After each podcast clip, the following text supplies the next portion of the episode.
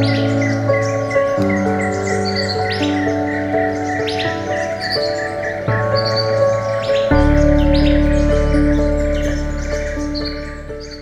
欢迎光临今天的山羌阅览室。我今天要跟大家分享的呢是松重丰的《空洞的内在》。大家有看过松重丰演的戏吗？如果你有看《孤独的美食家》《深夜食堂》，那你应该会认识这个演员。那如果你不知道他长什么样子的话呢，就是也没关系，因为他的散文跟就是他里面的短篇小说都非常好看。那因为他也是演员，所以有时候他讲的一些东西就会让我觉得非常有共鸣。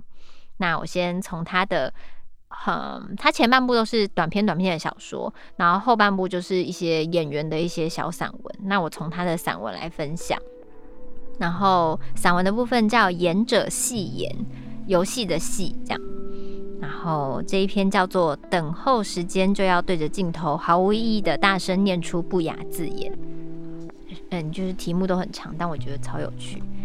他说。横滨市营地下铁蓝线中心北站检票口内的男子厕所里的墙面平台，是我亲手施工完成的。所谓的墙面平台，就是男性站在小便斗前小便的时候，放置随身行李那个凸出来的狭窄平台。如果要把包包放在上面，一定要提高警觉，不然尿尿到一半，包包可能会掉下来，被无法紧急关闭的喷水口喷上大量黄色液体。从前我还在当实习石板工人的时候，师傅把那座墙面平台交给我处理，所以那座墙面平台是由我一手制作出来的。我偶尔经过这个车站，就算不想尿尿，也会走进男生厕所，检查一下我当年制作的这个作品，石面上有没有龟裂，边角有没有剥落，把包包放在上面会不会脏掉？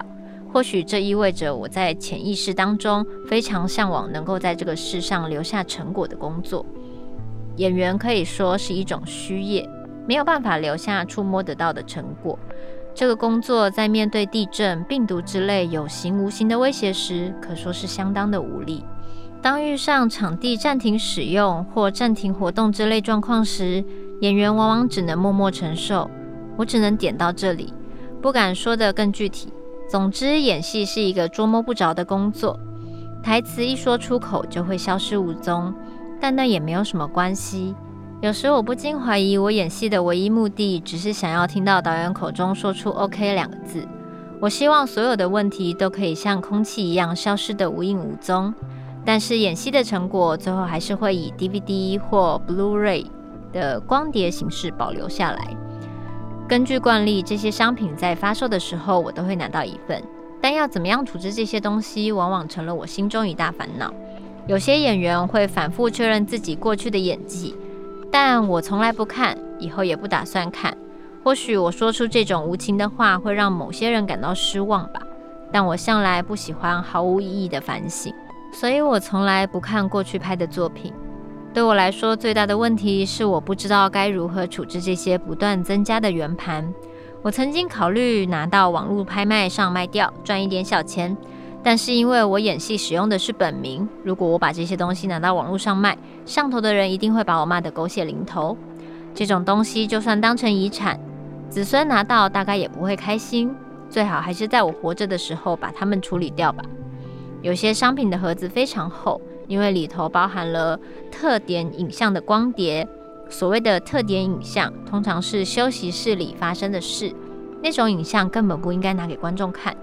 近年来，休息室里常常会有拍摄特点影像时的摄影机，害我就连拍摄前的等候时间都没有办法好好休息。遇到这种状况，我通常会大喊禁止使用不雅字眼，或是说出一些业内的丑闻，让这些影像没有办法使用。通常只要这么做，装设摄影机的工作人员就会知难而退。但这也不禁让我有些自我厌恶，觉得自己变成了一个讨人厌的糟老头。哦，好有趣哦！就是有在这个小小短短的散文里面看到松重丰的某一些当演员的感想，那也刚好跟我蛮像的，因为其实我也是属于不太会去看我自己演的东西的人，但我我我觉得有点说不上来为什么，有时候可能是因为，嗯，就觉得的确就是因为已经演完了，所以你当下。嗯已经投入那个情感了。那经过剪接或是导演的后置，就是创作之后，这些都是无法再更改的，因为演戏是集体创作，所以的确就像他说的，就是，呃，如果你在看的时候发现有自己有很多很想要改的地方，或是觉得自己可以再演更好，但这些已经是没有意义的了，因为他没有办法再被更改，他已经定稿了。所以有时候我的确也不太喜欢看我自己演的戏的一些东西，除非我已经可能忘记我演过，然后我可以完全彻底当一个观众，不再去纠结于自己演的当下的某一些东西，那我可能可以事过境迁，过很久以后再看。但我通常比较乐于看别人的演戏的作品，然后我自己有参与的，我反而比较会跳过没有看这样。然后他说，就是还有一些，就是有时候会有幕后花絮或是干嘛。其实我以前也会蛮尴尬于幕后花絮的，因为有时候会觉得可能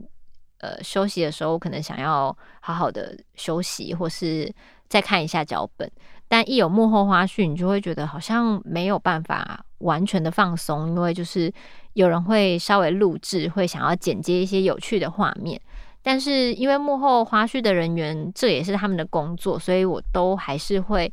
就是嗯，希望可以尽量让他们有好的素材可以用。因为有时候幕后花絮的确会捕捉到一些可能在戏剧外的一些小小的意外啊、小小的惊喜啊，或是小小的 NG 画面，那个也蛮有趣的，所以。当演员的时候，真的是要随时打开，因为你就知道说，其实没有上戏下戏，只要你在拍片的现场，你就是那个角色，然后你就是在工作的环境里面，然后大家有各式各样的拍摄需求，所以久了以后，你就是真的要把自己呃放心的交给团队，完全的打开，然后不要去在乎这些，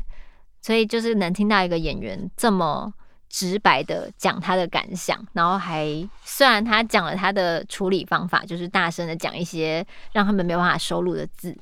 然后觉得自己好像是一个糟老头，可是就觉得他好真实哦，就是他已经做演员这么多年了，但是他还是有他不习惯的事情，还是有他觉得他没有办法跨过的那个坎，可是他也同时在享受表演，然后甚至他还出了这本书，这是他写的第一本书。然后我觉得真的写的很好，尤其是他前面的那些短篇小说，你会觉得他是在他曾经演过的角色里，跟他重新呃创创造的一个小说情节里，把某一某一部分的角色的自己摆进去，也把某一部分演员的状态摆进去，然后再写一篇短篇小说。然后前面的小说也非常好看，然后后面的散文就比较像是闲聊式的散文式的，把内心的 OS 写出来。这本书读起来就是非常的有趣。如果你看过《孤独的美食家》，也可以看看松重丰写的这个短篇散文跟短篇小说，会让你觉得其实每个演员的内在真的都是天马行空，充满各种 OS，然后很真实。然后很有趣，那推荐给大家。这本我其实看了蛮久的，就是因为有点舍不得看完，然后很希望大家可以去看看这本书。那今天的山羌阅览室就到这边结束，我们下次见。